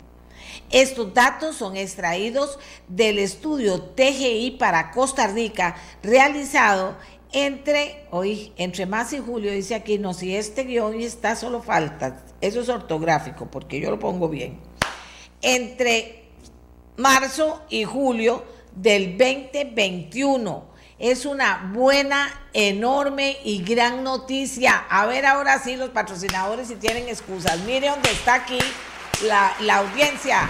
La audiencia está aquí en Central de Radios. Abrumadora, enorme. Claro. Están contentos los muchachos, claro que sí pero eso nos compromete cada día más, por supuesto, cada día más nos compromete a todos, y aquí hay de todo para todos en este grupo de Central de Radio. Miguel, pásame la lista para no pecar y olvidarme de alguien. Ahí está Miguel y la mejor. Aquí está la mejor FM 991. ZFM 951. Radio Disney 1011. Best FM 101 103.5 Momentos Reloj 94.3 EXA 102.7 Ahí están. Y Monumental, la radio de Costa Rica, por favor, 93.5. Así que ya he celebrado con ustedes porque todos tenemos que celebrar. Y esto, ay, oí, y de oí que dice, no, no, no, no, señores, aquí les puse el documento. Nadie dice nada, aquí la verdad está en este documento y nadie paga esto. Ya empezás, ay, Costa Rica, seguí por ese lado, pero ¿cómo es que la gente es así? Alegrate con nosotros y lo que estamos diciendo es verdad. Y, también para todos los patrocinadores, vamos a ver ahora qué dicen, por qué sí o por qué no, y que esto y que el otro, que el segmento tal, y el de arriba y el de abajo y el del medio. No, CDR arrasó, arrasó y eso nos pone felices para comprometernos con hacer las cosas mejor y seguir adelante. Así es, ahí puse el documento para que ustedes lo vieran y aquí la cosa no me jugando ni jamás vamos a decir algo que no sea cierto. No es que la data ahora y los datos mandan, pues ahí están los datos, esa es central de radio, en pandemia o sin pandemia, siempre dando lo mejor, pero también ustedes acompañándonos y eso es maravilloso. Gracias, gracias, gracias, gracias. Costa Rica, ¿de acuerdo? Y también tengo que darles otras gracias, ¿verdad? Martín Scott, ¿qué le voy a decir? 15 días, Miguel, más o menos, no recuerdo ahora los días, creo que menos de 15 días. Eh, un grupo de, amigos eh, se reunió para ver cómo le ayudábamos a Martín Scott, que Martín Scott es eh, actor, Martín Scott es cantante, es presentador de, de shows, bueno, Martín Scott se vino la pandemia, se quedó sin trabajo, pero aparte de eso, sin ningún trabajo, porque tuvo un problema en la cadera y tenía que operarse la cadera. No pudo porque cuando fue a la caja a averiguar tenía una deuda enorme, para que quede claro. Y entonces la cosa fue pasando, se vino toda la pandemia y Martín ahí esperando que hubiera un milagro para que él pudiera volver a caminar, volver a trabajar. Si un 5, volver a trabajar. Y pasó la pandemia y casi que termina la pandemia. Y entonces la idea fue 7 mil a mil. O sea que 7 mil amigos o admiradores de Martín donaran mil colones y que finalmente se pudiera operar a Martín. Bueno, comenzó todo, todo esto, todo fue un, organizarse, lanzamos la idea aquí en el programa, hablamos con Martín, comenzaron a llamar los amigos de Martín, gente de fútbol, gente del espectáculo, gente más allá, gente que ni siquiera lo ha visto nunca un día eh, actuar a Martín, comenzaron a moverse hasta Estados Unidos, gente diciendo, ¿cómo hago para mandarle a Martín los mil colones para que pueda? Porque eso es lo que decíamos, mil colones, si, si es algo que que no nos desfinancia y que podemos ayudarle. Bueno, finalmente, señores, y yo decía, ojalá yo soñaba con que es la Navidad de Martín, que ha pasado tan triste, tan deprimido, tan aburrido, de ver que, que no se podía y no se podía, pero mientras tanto su problema en la cadera eh, de ahí se iba poniendo peor y peor y había que sustituir su cadera. Había que sustituir, la verdad, así se llama. Y entonces, eh, bueno, lo logramos. No solo recoger la plata. Martín ya se operó. Martín está operado desde el martes. Está feliz, tan feliz que más bien se le ha bajado la presión porque él ya quiere caminar. Imagínate vos. Martín ya está operado. Ya Martín pagó de su cuenta y con su plata el, el hospital. Ya Martín le pagó a los médicos, quiero aclarar esto, le pagó a los médicos que lo operaron. De su plata, de la plata que nosotros le dimos, tome Martín, para que pueda operarse, para que pueda rehabilitarse, porque para esto se necesita un tiempo de rehabilitación, para que pueda comer bien, para que pueda ponerse pochotón, pochotón y a buscar trabajo para Martín, porque Martín es fenomenal en una fiesta, ¿verdad? Y entonces Martín se emocionó tanto que él ya quería levantarse de la cama y salir caminando. Se le bajó un poquitillo la presión, pero nada, ya está en su casa con gente que lo atiende, está con su hija, pero también hay una persona, una enfermera, que es la que va a ayudarle con todo este proceso de rehabilitación. Está feliz, feliz. Yo no he hablado con él porque solo llora. Entonces no dije, no, no, no, no, no, no. Ya cuando ya esté sentado bien, podemos, podemos sin duda alguna, eh, podemos sin duda alguna hablar otra vez con Martín, que está feliz. Gracias, Costa Rica. Gracias. Y como repito, Martín pudo pagar el hospital, Martín pudo pagar a los médicos y los gastos que ha tenido en relación a, estar preparado para la operación. Se operó, ya salió del hospital, ya está en su casa, está contentísimo, no sabe qué hacer, pero nada, tiene que llevar un proceso lento, perfecto, para que no pase nada a Martín. Gracias a todos los amigos de Martín, gracias a todos los que le dieron su platita y que con dignidad Martín está pudiendo salir adelante en la vida después de haber pasado estos años tan duros, tan duros, tan duros. ¿De acuerdo? Gracias Costa Rica por todo, por esa audiencia extraordinaria y maravillosa. Primero. Y también a Dios primero, como dice Martín, y a todos los que apoyaron esta esta campaña que, los amigos más cercanos de Martín eh, eh, trataron de sacar adelante y ahí han estado acompañándolo en este proceso. Gracias Costa Rica por eso, de verdad, con todo mi corazón se los agradezco. Y esto después de esta buena noticia que se pone uno feliz, ¿verdad?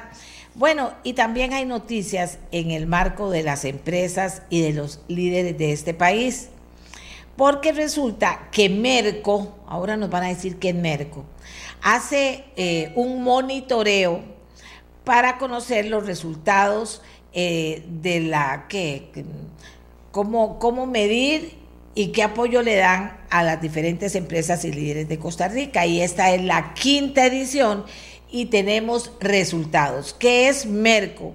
¿Y qué importancia tiene este monitoreo o esta medición? Bueno, Luis Álvarez Soto, director general de Merco en Costa Rica, porque debo decirles, antes de que empiecen, que ahí en Merco, entre los 100 líderes más importantes, respetables de este país, también está Fernando Contreras, la cabeza del grupo Repretel. O sea que estamos aquí a la par de lo que usted quiera. Todos estamos conectados y emocionados en este momento.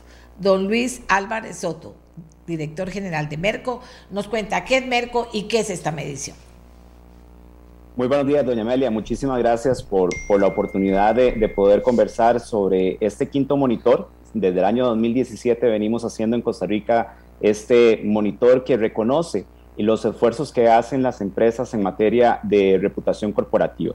Y en, este, en esta ocasión nos parece relevante que, sobre todo por el periodo de crisis en el cual hemos estado viviendo, podamos reconocer esas buenas prácticas, esa excelencia empresarial que de una u otra forma se ha ido construyendo a lo largo de los años, porque eso es un elemento muy importante. La reputación no es algo que responde a una coyuntura en particular, la reputación es algo que se va haciendo a lo largo de los años y en el cual nosotros a través del monitor, incluyendo diferentes valores y variables que miden la reputación corporativa, nos permite ver ese activo intangible que tienen las empresas, ese activo intangible que forma ese capital social tan importante eh, de las empresas en, la sociedad. Y bueno, nada más mencionar que este monitor no solamente se realiza en Costa Rica, se realiza también en 15, en 14 países más, se realiza en Italia, en Portugal, en España, en casi toda América Latina y es eh, muy reconfortante tener resultados eh, tan importantes como los que hemos presentado el día de ayer para reconocer no solamente a las empresas, sino también a los líderes empresariales. ¿Y qué salió de ese monitoreo? Bueno, hay esfuerzos eh, importantes que nos permiten ver, y tal vez aquí es importante mencionar, doña Amelia, que el posicionamiento que tienen las empresas y los líderes empresariales no tiene ningún costo para ellos, sino que parte del reconocimiento que hacen directivos, que hacen públicos especializados, que hacen los consumidores o la población en general, que se mide a través de lo que está pasando en la conversación digital que hay en, los diferentes medios sobre el, rol que están jugando las empresas y los líderes en la sociedad. En este monitoreo particularmente logramos identificar características que tienen las empresas en nuestro país. En el año 2020 veíamos que el tema de la innovación era un tema que era eh, todavía una debilidad importante y sin embargo los esfuerzos que han hecho las empresas hacia el 2021 han ido marcando una tendencia cada vez más fuerte hacia el tema de la innovación y hacia el tema de la atracción de talento. Eh, en su relación además con sus colaboradores más resilientes por las coyunturas que se están viviendo. Además de eso, podemos identificar que en el caso de los líderes empresariales hay elementos que están eh, vinculados al tema de la visión empresarial, a la calidad de la oferta comercial que están brindando, que son elementos esenciales sobre los cuales los líderes empresariales están enfocados para poder trabajar en sus empresas. Bien, eh, cuando hablamos, porque la gente decía, ¿cuánto pagan para hacer estas monitoreo? No se paga, pero sí se elige a la gente que vota. Vamos a ver, el proceso inicia con una identificación a través de las diferentes empresas, las empresas más importantes del país. Se les comparte un cuestionario en el cual los directivos de las empresas, este año participaron 256 directivos que identificaron a 10 empresas y a 10 líderes empresariales, los cuales valoraron con fortalezas y debilidades a partir de los valores y las variables de la reputación corporativa. Sobre las puntuaciones que se obtienen de esa valoración que hacen los directivos, se construye un ranking provisional en el cual se identifican las 100 empresas con mejor puntuación en el ámbito nacional que pasan a cuatro evaluaciones más. Una evaluación que hace los, los expertos. hay seis grupos de expertos en el cual eh, participan, eh, por ejemplo, eh, directores de comunicación, participan analistas financieros, periodistas de información económica, representantes de ONGs, representantes de asociaciones de consumidores, representantes de sindicatos. Ellos evalúan a partir de sus áreas de especialidad, a partir de variables específicas de sus sectores, evalúan a esas 100 empresas. Hay otra evaluación que hacen los consumidores o la población en general. Este año participaron 802 eh, personas que respondieron eh, sobre 10 variables de la reputación corporativa. Decimos que son 10 más 1 porque hacen una valoración general de, de la reputación corporativa.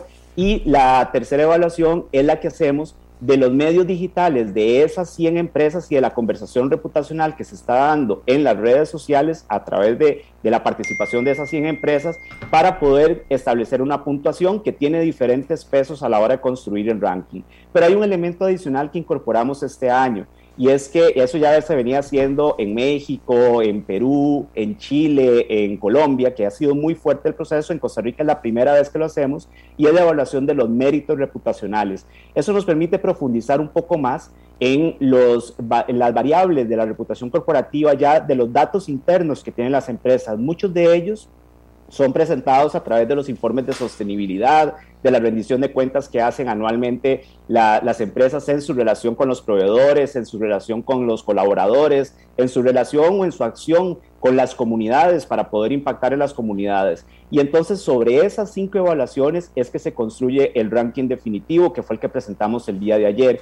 Algo muy importante en esto, doña Mele, y es la rigurosidad que se tiene en Merco para este ranking, es que antes de que nosotros publiquemos ese ranking es verificado por KPMG de manera tal que permita ver que todo el proceso ha sido transparente y riguroso para poder tener la confianza necesaria en poder dar los datos que presentamos el día de ayer. Y como usted bien lo decía, eh, no tiene ningún costo para las empresas, no tiene ningún costo para los líderes empresariales y se parte del reconocimiento que hacen los diferentes públicos a esos, ese cumplimiento de compromisos y de satisfacción de expectativas que están teniendo las empresas y los líderes empresariales. Vamos a ver, y cómo lo del ambiente y cómo lo de la contaminación y cómo todo eso, que es lo que me preocupa a mí, porque el planeta se está acabando porque no logramos incidir realmente en ese tema. ¿Cómo está esa calificación?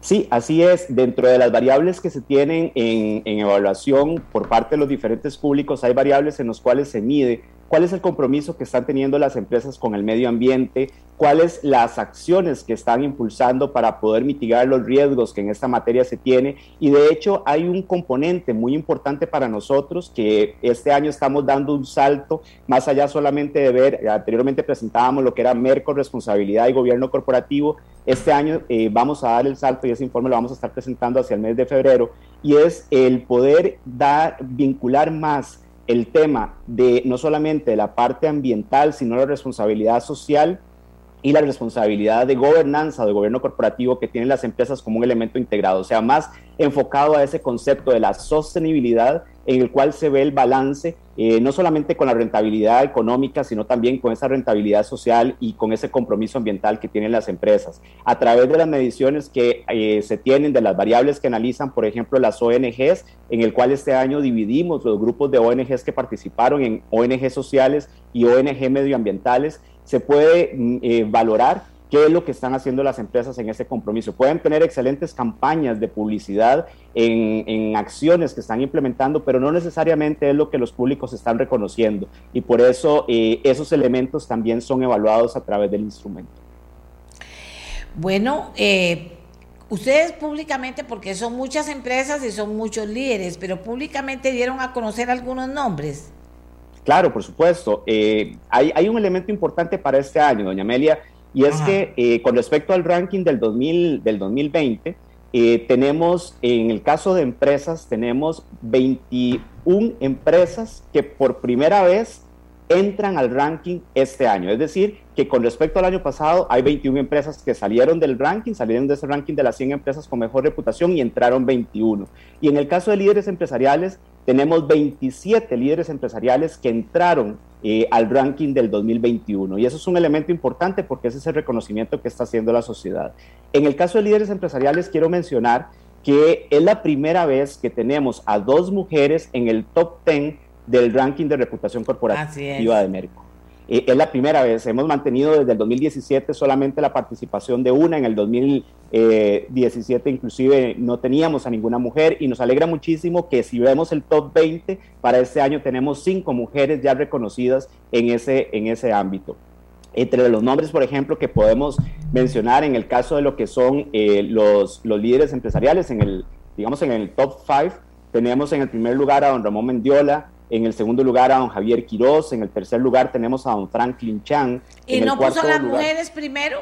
Primero, tenemos a Gisela Sánchez ahí en el. Y Gisela Sánchez, ah, correcto, la tenemos en el quinto lugar, que además es muy importante y muy interesante ver el comportamiento de crecimiento que ha tenido Gisela Sánchez desde el año 2017 en, en, el ranking. Y no puedo dejar de mencionar también que tenemos en el décimo lugar, que se incluyó en el top ten, a doña Iliana Rojas de Intel. Iliana Rojas también, sí, sí. Bueno, sígame diciendo los hombres, porque a mí me emocionan mucho las mujeres, pero sigue diciendo los hombres.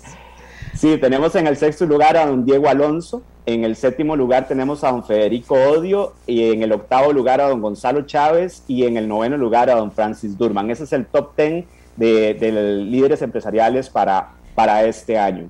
Y en el caso de lo que son empresas, eh, algo muy interesante que Bueno, es el top ten, pero también entre los líderes está el reconocido Fernando Contreras, presidente de Repretel. Lo digo así muy duro y muy orgullosa también. Sigamos así es, eh, don, Fernando Contreras se eh, incorporó en, el ranking de, este año. Eh, algo muy importante en esto, doña Amelia, y particularmente en el segmento de empresas, es que podemos mencionar que este año a través de ese instrumento fueron identificadas 351 empresas que los diferentes directivos mencionaron como empresas que tienen una buena reputación. Nosotros decimos que si bien es cierto que publicamos un ranking de 100, hay 351 que fueron reconocidas en esto. Eh, pero particularmente en el top 10 de, de las empresas de este año hay un cambio en, el primer lugar. Eh, teníamos en las cuatro ediciones anteriores a FIFCO en el primer lugar. Este año tenemos a Dos Pinos por primera vez en el primer lugar del ranking. en el segundo lugar está FIFCO. En el tercer lugar está Intel. En el cuarto lugar tenemos a Grupo Purdi. En quinto lugar Automercado. En sexto lugar tenemos al BAC. En séptimo lugar tenemos a Coca-Cola FEMSA. En el octavo lugar tenemos a Walmart. En el noveno lugar tenemos al Banco Nacional. Y eh, y este también es un dato interesante del movimiento del ranking de este año, que ha sido un crecimiento eh, desde el año 2019 tenemos en el décimo lugar al Tecnológico de Costa Rica. Muy bien, sí, sí, muy bien, muy bien. Ok, Ok, muchísimas gracias. Ya se nos acabó el tiempo con don Luis Álvarez. Vieron qué buenas noticias, eso nos ilusiona, nos, nos, hace feliz, nos compromete a todos los que están premiados y a todos los que salieron adelante. Gracias, don Luis, de verdad, por su información. Merco, con mucho gusto de la orden director general de Merco en Costa Rica. Para la gente que me dice, es cierto que operaron a Martín, seguro oyeron y andaban tomando café en la cocina o algo.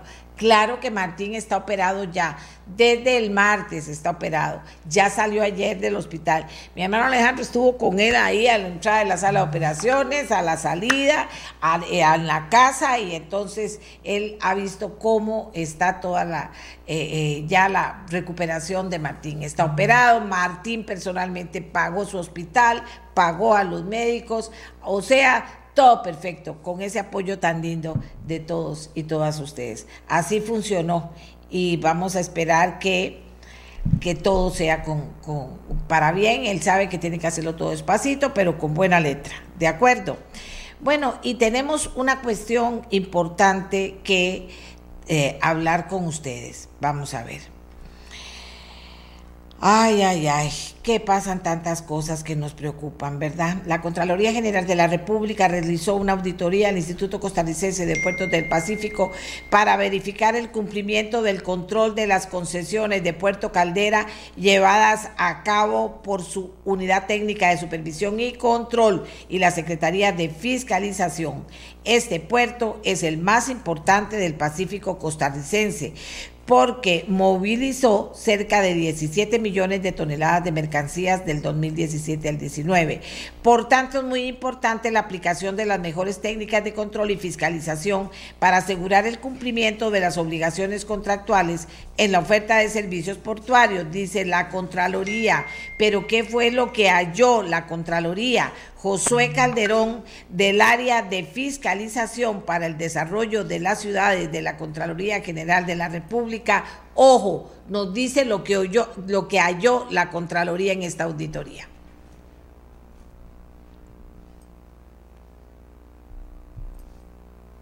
No tengo retorno.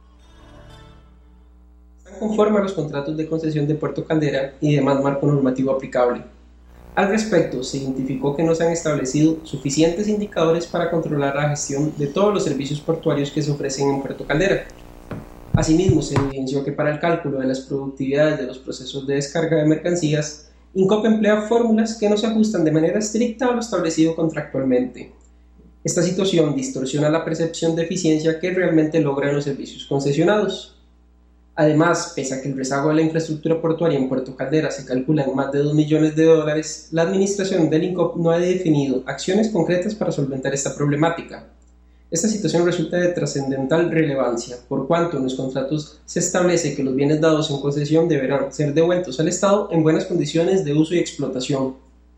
Por último, la Unidad Técnica de Supervisión y Control no cuenta con una plaza formalmente establecida para su dirección, dado que la Junta Directiva ha delegado dicho rol en el subgerente, implicando ello una serie de riesgos en la gestión propia de la supervisión.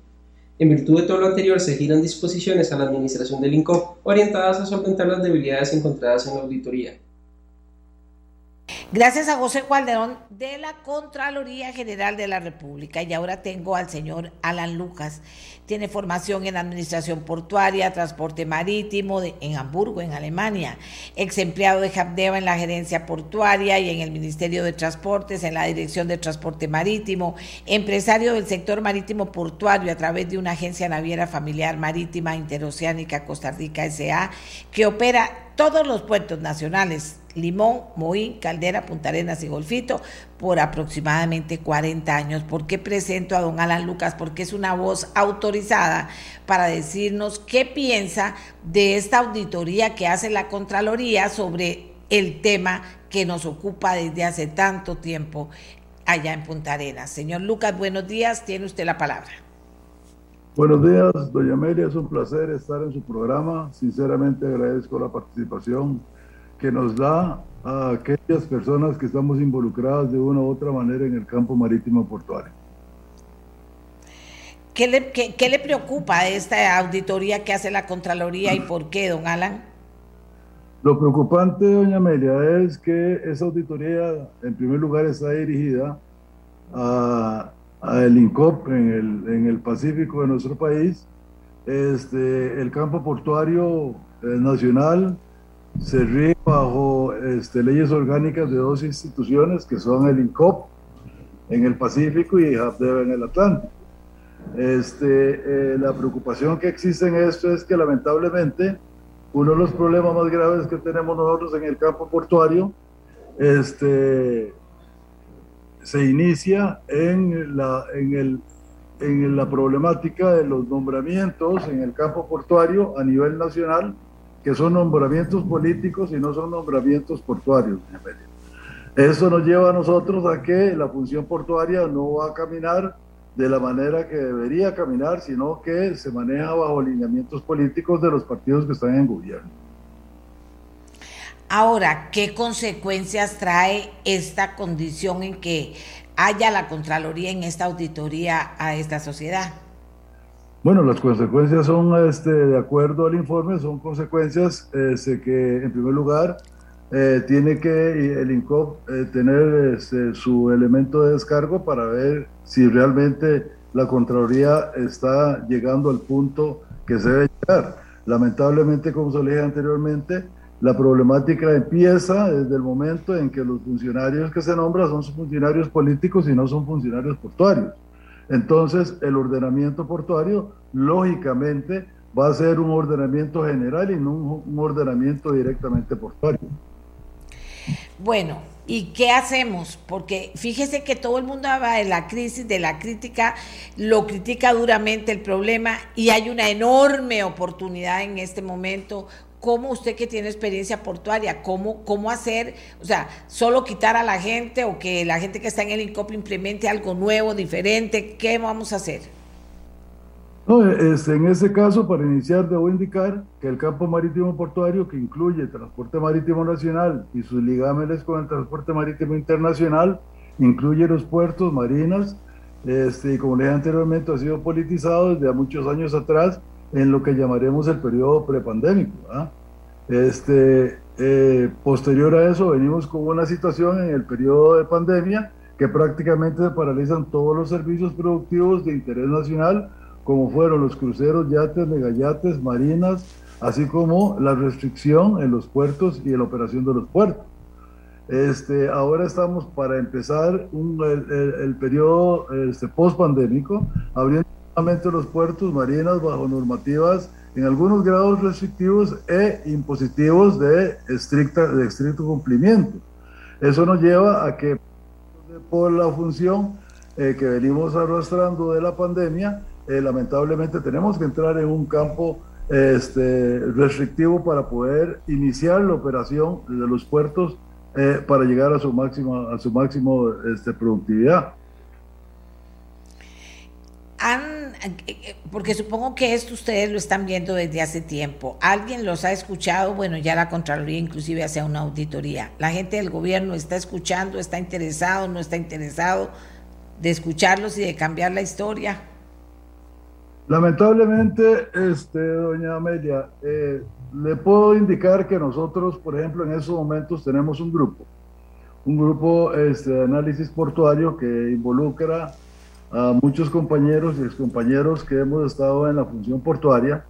Eh, ponemos, tenemos el caso de José Aponte, tenemos el caso de Gustavo Ulloa, tenemos el caso de Jorge Mora, este, que hemos trabajado en diferentes instituciones, lógicamente esta preocupación, este, este detonante que nos está dando este, eh, la Contraloría, ya lo habíamos este, percibido y sabíamos que iba a suceder en algún momento. Esto por cuanto hay un elemento básico que hay que tomar en consideración. Eh, la función portuaria lo puede usted categorizar a nivel general, pero en estos casos específicos, tenemos la problemática que estamos manejando una función de concesiones. Esa función de concesiones lleva un elemento básico que es la fiscalización de esas concesiones. Aquí la Contraloría nos está diciendo claramente que esa función de fiscalización no se está llevando a cabo de acuerdo a los parámetros de los contratos firmados eh, con antelación, o sea, estamos hablando de 15 años atrás. porque las concesiones, en este caso, en el caso específicamente del Pacífico, tienen un vencimiento en, en cinco años para cumplir los 20 años de concesión. Ahora viene la otra parte que es interesante. Una, seguimos con la función de concesiones, entonces tenemos que abrir las licitaciones de acuerdo a instrucción de la Contraloría para verificar o para este, nombrar el nuevo concesionario del puerto eh, eh, que funcionaría de cinco años en adelante. Entonces, lógicamente hay una preocupación seria en lo que está pasando porque tenemos que determinar claramente a nivel general, a nivel gobierno, a nivel Contraloría, que los servicios que se den en concesión tienen que cumplirse a cabalidad, si no, no estamos caminando por el buen camino de la materia portuaria. Ay, señor, qué difícil, ¿verdad? Y como ustedes han trabajado también en el, en el, en el Estado costarricense y tienen formación, esto es algo de lo que se viene hablando hace tanto y siento que no solamente no se ha hecho nada, sino que pareciera que, que hay interés en que no se haga nada, para decirlo de la mejor manera. Sí, doña Mel, el problema de esto es muy sencillo. Cuando usted se ubica en el campo portuario, tiene que ubicarse bajo dos parámetros básicos uno es el parámetro básico de la administración que vas a llevar como elemento portuario y el otro es el servicio que le tenés que dar al cliente. El servicio que le vas a dar al cliente es un servicio a todos aquellos importadores y exportadores que quieren eh, manejar sus mercaderías de la mejor forma posible eh, a través de los puertos, que son los puntos de ingreso de mercaderías y punto de egreso de la mercadería de exportación. Claro, claro. Eh, digamos, de inmediato espera usted alguna respuesta, porque ahora estaba buscando y me llama la atención una información que tengo de que todo el mundo de la Junta Directiva de INCOP y no sé cuántos de INCOP se andan paseando, no sé si han vuelto. Eh, eh, eh, entonces digo yo, bueno, sale esto de la Contraloría, es un documento para estudiar, para ver qué hacemos. A corto plazo esperan una respuesta o, o viene la Navidad, el Año Nuevo, las vacaciones y estaremos el otro año igual con la crisis que hay de todas formas con el tema de contenedores. Ok, este, doña Amelia, el problema es muy sencillo. Eso nos lleva a una, eh, de acuerdo al informe de Contraloría, una deficiente función pública marítimo-portuaria, tanto en la administración de, los de lo poco que nos queda, Limón Moín en el Caribe, Golfito Quepos, Punta Arenas y Punta Morales en el Pacífico, como en la fiscalización de las concesiones de Caldera y APM con cánones del 5%, 10% y 15% en, el, en la parte pacífica y con un 7.5%, si no me equivoco, en APM. Entonces, la problemática en esto es cómo redireccionar el asunto para que la función portuaria tome ese carácter de función portuaria y se administre como una función portuaria. Uno de los problemas graves que nosotros podemos eh, notar y se nota a larga distancia Bajo el parámetro nuestro de administración portuaria, en 300 kilómetros tenemos dos autoridades portuarias, eh, con dos leyes orgánicas eh, totalmente independientes. Eh, la solución, a mi criterio, a Costa Rica debe entrar ya en una autoridad portuaria nacional con carácter de ministerio, que rija los elementos portuarios, que rija los parámetros portuarios y que nos dé un, un norte hacia dónde vamos a ir en la función portuaria, tanto en el Atlántico como en el Pacífico. En este momento estamos viendo una situación que se está presentando en, la, en la parte pacífica. La parte pacífica ha sido un contrato firmado por el INCOP como autoridad portuaria. Si nos trasladamos a la parte atlántica, tenemos un, un parámetro totalmente diferente. ¿Por qué diferente? Porque Habdeba como autoridad portuaria no firmó los contratos con APM, los firmó concesiones. Entonces, ya estamos involucrando un tercer elemento en la función portuaria en vez de tener una autoridad portuaria nacional que nos rija los parámetros reales que necesitamos a nivel nacional. Un nuevo enredo más como todo. Y el tema es que a veces uno no sabe si los enredos son al propio para evitar que las cosas avancen. Discúlpeme, pero lo digo con todo respeto. A veces, eh, porque inclusive ahí en Caldera han llegado personas a ofrecerse para desarrollar eso, para hacerlo, pero hace años, no ahora ya. Y, dice uno, ¿a quién le interesa? Bueno, a quienes no les interesa ordenar esto a nivel de Estado costarricense, porque los puertos son muy importantes. Don Alan, yo, yo le agradezco mucho su, sinceridad con nosotros, pero por favor manténgame atenta de, de qué camino sigue este tema una vez que la Contraloría General de la República es absolutamente clara con el resultado de esta auditoría. Doña Amelia, este, tenemos una situación que es interesante. Como usted puede notar, en el informe de la Contraloría se dan plazos de 3, 4, 5, 6 meses y hasta de un año para dar respuesta a lo que ellos han encontrado. O sea, vea qué interesante lo que nos está sucediendo. En este momento, estando nosotros en una función portuaria totalmente política, vamos a pasar a un próximo gobierno arrastrando estos problemas y las soluciones que se le tienen que dar a la Contraloría. Específico, este, ¿hasta dónde vamos a llegar? Usted lo dijo al inicio, ¿hasta dónde vamos a llegar con eso? O sea, ¿en qué momento se le va a dar realmente a la función portuaria la importancia que merece? O sea, tenemos que entender que la importación y la exportación nuestra depende de esos dos puntos básicos que tenemos en el Atlántico y en el Pacífico. Por lo consiguiente, tenemos que darle el, el mayor cariño administrativo para que el importador y el exportador se sientan a gusto y no entendiendo lo que, lo que apunta la Contraloría, que en, un análisis que hacen el 58% de los usuarios del puerto están totalmente en contra de la función portuaria como se está llevando en estos momentos. Claro que sí, claro que sí. Totalmente claro. A mí me encanta la gente que es así, así de práctico es don Alan, pero vea lo que pasa, aquí no hay forma ni para arriba ni para abajo ni de medio lado, o sea, aquí hay una trabazón que lo que vuelvo a decir, aquí hay intereses en que eso no pase. O sea, no puedo creer que esto esté parado de esta manera y habiendo gente que, que, quiere ayudar también, ¿verdad? Don Alan Lucas es uno de ellos, pero también tiene otra gente que está interesada. Es que si no, ¿quién le ayuda a Costa Rica? Si le estamos pagando a gente para que haga algo y no hace nada, si viene gente extranjera que quiere invertir y no le dan pelota porque encuentran 70 formas de que no lo haga, y, y, y lo dejan en manos de una institución que ha sido deficiente para, para ser proactiva, para hacer cosas, para resolver los problemas. Si se fue la pandemia, vendrá otra pandemia, y si no cambiamos, ¿qué va a pasar con los puertos de Costa Rica y sobre todo con mi querida Punta Arenas? ¿Qué va a pasar? Muchas gracias, señor Lucas. Seguimos en contacto y sigo atenta a que usted me cuente cómo va esta historia que esperemos termine de una forma por lo menos más positiva. Oye, muchísimas gracias por atendernos. Muchas gracias, doña Mela. Hay una cuestión importante, no sé si tiene un tiempito para que, para que lo veamos. Este, un minuto. Como usted, como puede notar, este, la Secretaría de Fiscalización del INCOP, este órgano se creó mediante la ley 8461, la ley que regula la actividad portuaria de la costa pacífica, promulgada el 20 de octubre del 2005. La Secretaría de Fiscalización faculta, faculta la, al Instituto Costarricense de Puertos del Pacífico para ejercer labores de regulación y fiscalización de las concesiones. La Junta Directiva supervisaría la labor este, que, este, que este ente eh, eh, maneja. Entonces, tenemos la problemática de que, por ejemplo, esto nos dice que cuenta con un equipo multidisciplinario de profesionales con formación idónea en el área, en el área de ingenieros civiles, industriales, legales y en finanzas, quienes poseen amplia experiencia, quienes se rigen por procedimientos validados por la Junta Directiva.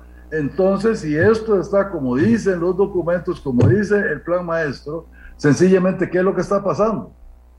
¿A dónde estamos orientando la función portuaria? ¿A que se haga un desastre y no podamos seguir adelante con la función de los puertos o a corregir los defectos que tenemos en casualmente lo que le dije inicialmente, nombramientos políticos de personas que no conocen de la materia y que lo que hacen, como le dije usted anteriormente, es revolver la sopa con otra sopa. ¿Qué les voy a decir? Sujeto, verbo y predicado clarísimo, más claro no canta un gallo. Nos vamos, Costa Rica, que estén muy bien. Y gracias, gracias, gracias por, crear, por creer en nosotros. Gracias al señor Alan también por participar en el programa. Este programa fue una producción de Radio Monumental.